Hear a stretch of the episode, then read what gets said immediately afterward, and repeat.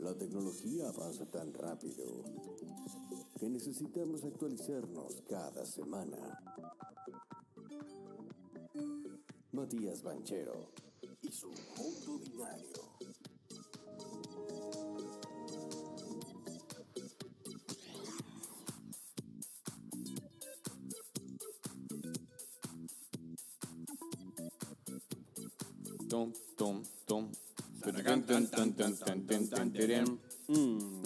Gracias, Neko, otra vez. No, ¿eh? no, impresionante, ¿eh? Lo de, lo de Neko Sushi es impresionante. Ricardo, Ricardo. Ricardo Neko Sushi. Qué buena, aparte qué pinta. No, no, altamente recomendado, ¿eh? Lindo miércoles cortar la semana. Total. Y también sumarle a eso, ¿por qué no? Un poco de información. Por supuesto. De tecnología. Está del otro lado, no sé si nos escucha. eh, ¿Me escuchan ahí? sí, señor, Hola, ahí está. Muy bien, por supuesto que lo escuchamos, querido. ¿Cómo le va? ¿Cómo andan, chicos? Bien, usted. Acá tratando de arreglarle para que aparezca en pantalla.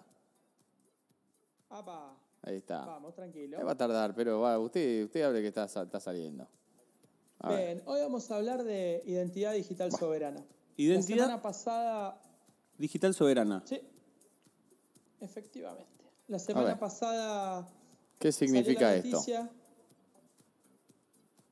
¿Qué significa esto? Identidad, la identidad digital es la identidad digital que tenemos todos nosotros Nosotros. eh, en las redes, digamos en una- las cuentas de redes sociales, las cuentas de correo, las cuentas bancarias, eh, números de, de wallets, de todo lo que son billeteras, todo eso constituye nuestra identidad digital. Eh, si es que fuimos, por ejemplo, también a, a universidad y nos dieron un certificado digital, eh, la firma digital, todo eso constituye nuestra identidad digital.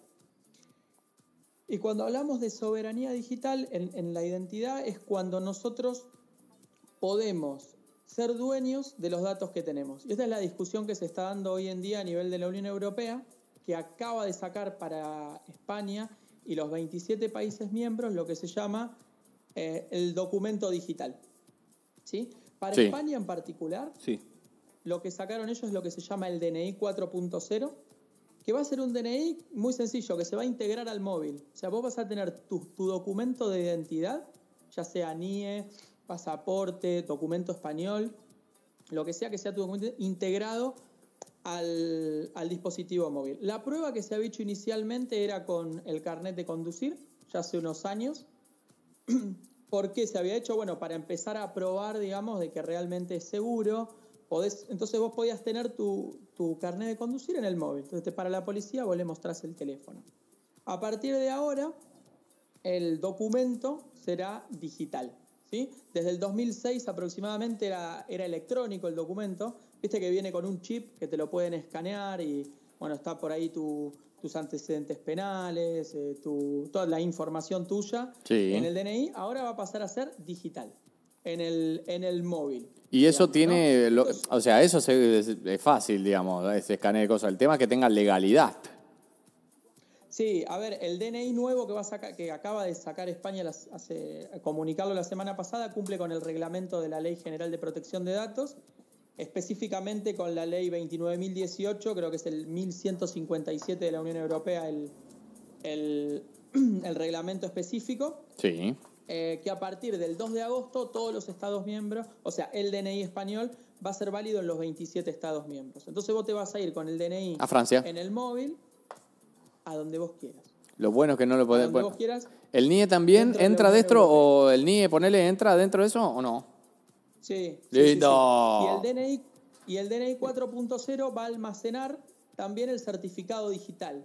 Viste que cuando vos vas a hacer un trámite te dicen, uy, ¿tienes certificado digital? Sí, una paja. Bueno, bueno, que tenés que ir a la casa de la moneda y timbre, o no sé dónde. Bueno, hay toda una secuencia compleja. Hoy en día, una vez que ya lo tengas, vas a poder tener también eh, almacenado el certificado digital. Como decíamos, va- ya está disponible. eh, ya está en, todo, digamos, en todas las unidades eh, de documentación nacional. Y para la expedición del mismo no hace falta ya llevar fotos y demás, sino que se hace directamente todo desde la aplicación. O sea, Bien. un combo espectacular. ¿Esto ya es a partir de cuándo repetimos? Ya, ya está, ya está. Ya está. Ah. O sea, se expidió por primera vez el 2 de junio Y, en, ah, la, en la Policía Nacional de la localidad madrileña de Móstoles. Hay alguien- Ah. Móstoles. Sí, Móstoles. Ah, ayer hablamos de Móstoles porque el Cata Díaz se retiró en mayo del Móstoles. Mira como uno todo, ¿eh? ¿Ves que me entran datos al pedo en la cabeza? Ahí está. Le podemos preguntar a Matías también. después. Pero, pero es así. A ver, si nos vamos a temas, digamos, e- esto es, un- es una ventaja operativa, es lo que hablamos siempre con los datos cuando te hacen predicciones de lo que vas a querer comprar o no. Esto es una ventaja operativa porque al final, no solo en España, sino en toda la Unión Europea, vamos a poder hacer eh, todos los trámites, ir al, pasar por el aeropuerto, bueno, todo lo que, hacer pagos y demás, darnos de alta en sistemas bancarios, bueno, todas estas cuestiones se van a poder hacer digitalmente, mucho más fácil. El punto Me llama mucho, perdón, me llama, el- me llama mucho la atención que España lo haga cuando para hacer trámites como el certificado digital que tuve que hacer el año pasado tuve que usar Internet Explorer y no Chrome Bueno, eso es por- y no Mac. Claro, eso porque son, sí, porque son sistemas que están diseñados hace muchísimos años y hacer la transferencia, la, la que se llama transferencia tecnológica eh, de un sistema muy viejo a uno nuevo es difícil y tenés que usar el Explorer 5 o la Mac, o sea, tenés que usar un sistema operativo Pero ahora, específico. porque si ¿esa no misma gente va a usar lo nuevo o qué? Me llama la atención. Esa misma gente va a usar lo nuevo. Hay un Ministerio ahora de Innovación que están entrando en todo lo que es proceso de transformación, de digitalización de toda la Unión Europea. Esto es una bajada de línea que viene también, o sea, que está acordada entre los 27 países miembros y cada uno lo va adoptando paulatinamente, pero que es una idea integral. Vos pensás que, que en, en China, por ejemplo, el sistema de WeChat, que es la empresa, Sí. es- WeChat es Tencent, Como el WhatsApp. Sí. eh, ellos tienen el documento de identidad electrónico eh, desde el año 2017. Claro. Vos te podés, eh, estamos hablando hace casi cuatro años, ¿sí? Eh, WeChat es una, una aplicación de mensajería instantánea, como si fuese el, el WhatsApp. el La tuve, WhatsApp. la tuve, la tuve en un momento. Bueno, es como una red social y te permite, tiene una plataforma integrada de pagos electrónicos también y es un producto, digamos, al final es integral, ¿no? Pero entre una de esas patas que tiene, o sea, plataforma digital, eh, reconocimiento, vos tenés, eh, podés hacer compras y ventas, podés pedirte un taxi, podés pedir delivery, podés eh, chatear, obviamente, funciona como red social, como si fuese... Tranqui la guita del que creó. WeChat. Tranqui, ¿no? Lo que está ganando. Startup empezó. Espe- La empresa es Tencent, es la, la empresa de entretenimiento, si no es la más grande del mundo, Ah, es la más grande tranquilaucha. ¿Sabés que nos pregunta Claro. acá el Tinch 23? ¿Se sabe cómo será el caso del NIE que no tiene foto? Algo que es un dolor de cabeza para mucha gente. Claro, bueno, lo que tenés que hacer ahí eh, es eh, da- dar, o sea, validar el documento electrónico con los dos pasos de autentificación. Vas a tener que acercarte a una comisaría la primera vez. Es lo mismo que me hace el mozo foto. cuando me hace la multa. Sí. Claro, y validar la foto. Eso es lo que hace, por ejemplo, lo- la idea es que en un futuro, hoy, no, hoy los que ya lo tienen no, pero los nuevos, la idea es que vos cargues la foto y con reconocimiento de voz también eh, valides que sos vos a través de tu móvil. ¿sí? Zarpado. Previamente lo tenés que dar de alta, obviamente, en el sistema. Esto es una novedad, lo del reconocimiento Sí, de voz, ¿eh? no Esto es una novedad. Bueno, el WeChat, por ejemplo, lo que tiene es, vos te sacás la foto, hablas y, el, y todo el tiempo te está verificando que sos vos el que tiene el teléfono. Muy bueno. Eh, lo cual es un tema porque. sí, también te está escuchando. Sí, te está Te escuchando. está escuchando 7 por 24 Un control lindo. Es bueno para tu seguridad, Pero pero. a veces la seguridad la- se usa como excusa. Y la privacidad queda un costadito. Claro. Claro. Y después, bueno, aparte del reconocimiento de la imagen y el reconocimiento de voz, siempre viene una, una contraseña, estas de 6, 8 dígitos, digamos, para validarlo y demás. Así que esto es para, para titularidad pública, esto lo hace el gobierno de, de China a través de Tencent con WeChat ya hace cuatro años, se está instaurando en toda la Unión Europea. Y hay un caso que a mí me pareció bastante interesante, que lo estuve siguiendo desde principio de año, que es, caso. eh, Ah, no. no, no, es el no caso de, de Suiza, que Suiza eh, votó, o sea, aprobaron el gobierno para que también veamos los contrastes de sistemas políticos, ¿no? Ahora que se discute mucho de democracia, de representativa, no representativa, eh, los suizos eh, aprobaron una ley de identidad digital, que lo que quería hacer era como acoplarse, esto fue en enero, febrero de este año, acoplarse a em, lo que está planteando hoy en día la Unión Europea. Y después de eso hubo quejas de, los ciudadanos, levantaron firmas y se hizo un referéndum. ¿sí? Automáticamente al mes, no, no pasaron más de, un mes, y se hizo un referéndum, eh, que no, si no me equivoco fue el 7 de marzo de este año, y ellos rechazaron esa ley con un 64%. Es curioso porque en ese referéndum se votaron tres cosas.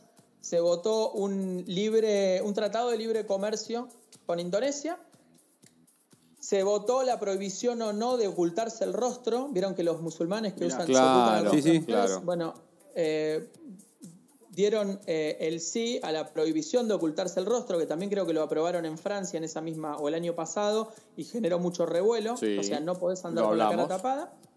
Y rechazaron la nueva ley de identidad digital. Ellos lo que quieren es que la ley de identidad, fíjate, uno de los países con más libertades individuales del mundo, pidieron que la ley de, digital, de, de identidad digital soberana sea gestionada por los gobiernos y no por empresas privadas a través de aplicaciones.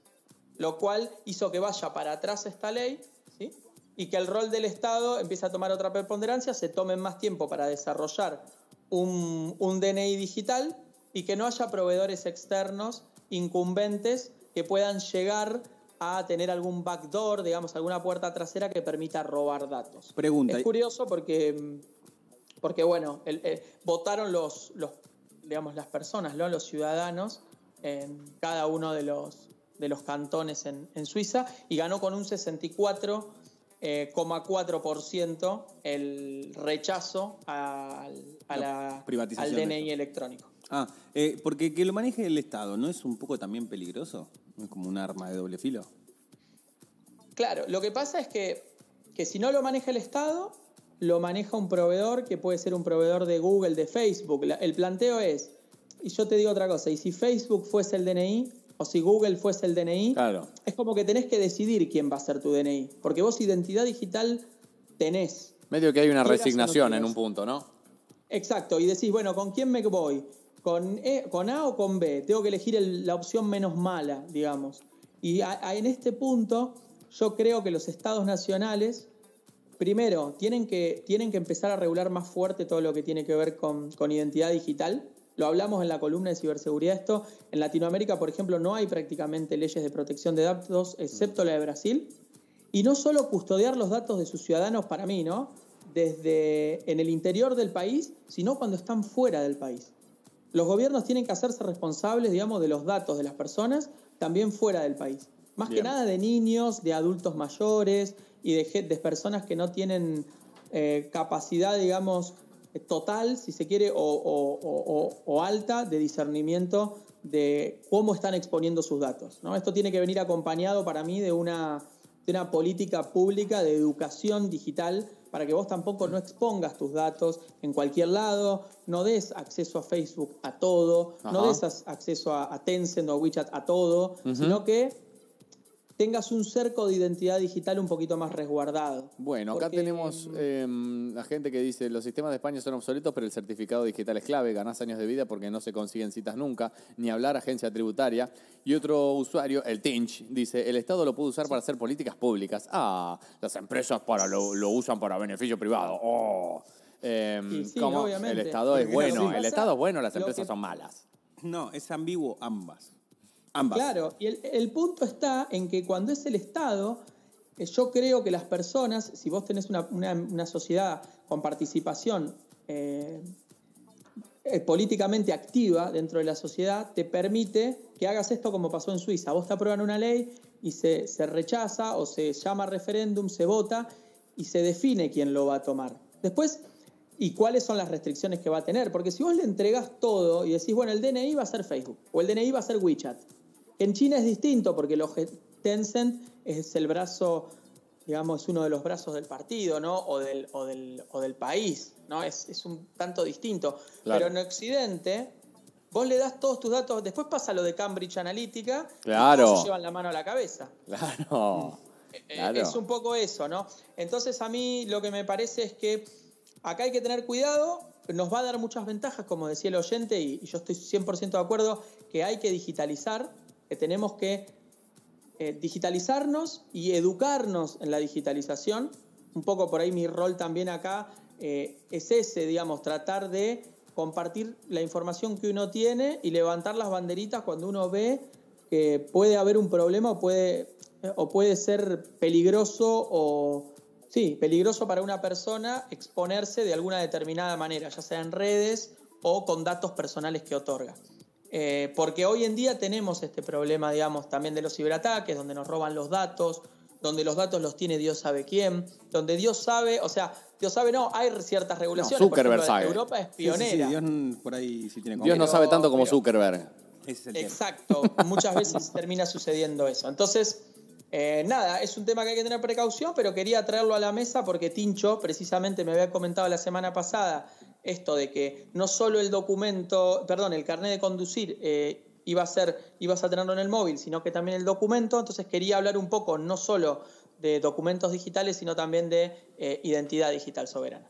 Muy bien, Matías Banchero. ¿Tiene algo más?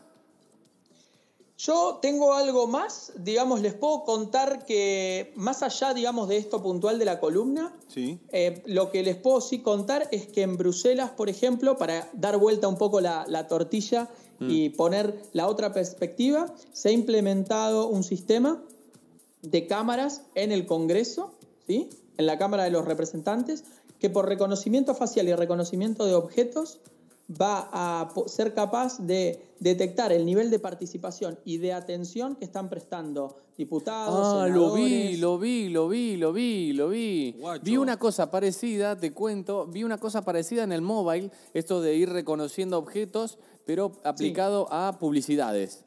Eh, habían hecho una startup que en donde te mostraba, le cargabas previamente la etiqueta de una, de una cerveza, por ejemplo, de Beer House. Entonces cada Claro. vez que entraba en pantalla, la, la cámara detectaba y detectaba cuánto tiempo aparecía, si aparecía en su completitud o no. Eso para llevar al máximo, si alguien te había pagado una publicidad, te había pagado tanto para que aparezca tantos segundos, bueno, vos después tenías las estadísticas de cuánto había aparecido. En vivo lo podían hacer, en tiempo real. Efectivamente, son como los mapas de calor que se hacían Exacto, o se hacen claro. sobre las páginas web, se hace lo mismo. Y esto va a ser interesante porque vos vas a ver la performance y cuánto tiempo está con el celular, cuánto tiempo está hablando, cuánto participa, Uh, cuánto se distrae, zarpado. Nos, Bueno, nos zafa uno en lo- Argentina. No, ¿eh? nos quedamos sin diputados, sin diferentes senadores. legisladores. Y bueno, A María es- por es verlo. interesante- Sí, sí, total.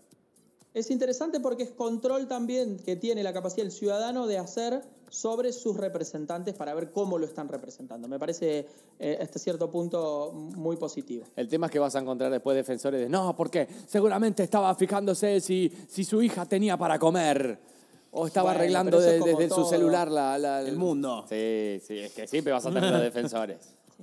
Sí, sí, seguro. Pero bueno, eh, lo importante es que es una herramienta más para poder tener, digamos, dar visibilidad sobre qué es lo que está pasando en las cámaras de representantes y la, que la democracia termine siendo la plaza pública o tienda a ser más una plaza pública que un recinto cerrado donde se toman decisiones que a ve- a veces uno eh, no sabe o muchas veces uno no sabe que, cuáles son.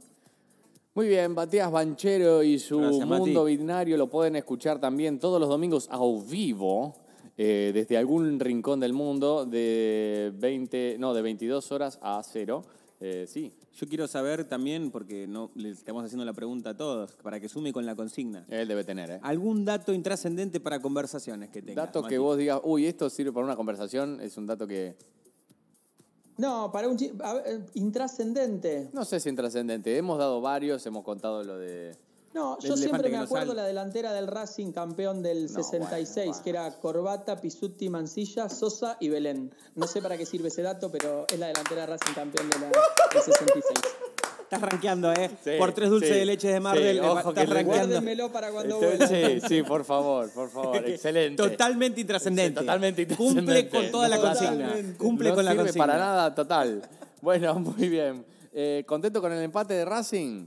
Sí, en Brasil, volviendo, debutando en Copa Libertadores, bien, Muy bien. tranquilo, vamos a ver la vuelta ahora en el cilindro. Muy bien, Matías Banchero, nos volvemos a encontrar eh, vía Skype el próximo miércoles aquí por Santos Perfecto, Pecadores. chicos. Gracias, Mati. Un abrazo. escuchamos el domingo con VitaBit. Muy rico y muy buena pinta todo lo de Neco. No, eh. está muy zarpado, bien, eh, está impresionante, zarpado. impresionante. Impresionante. Cuídense. Adiós. Adeu.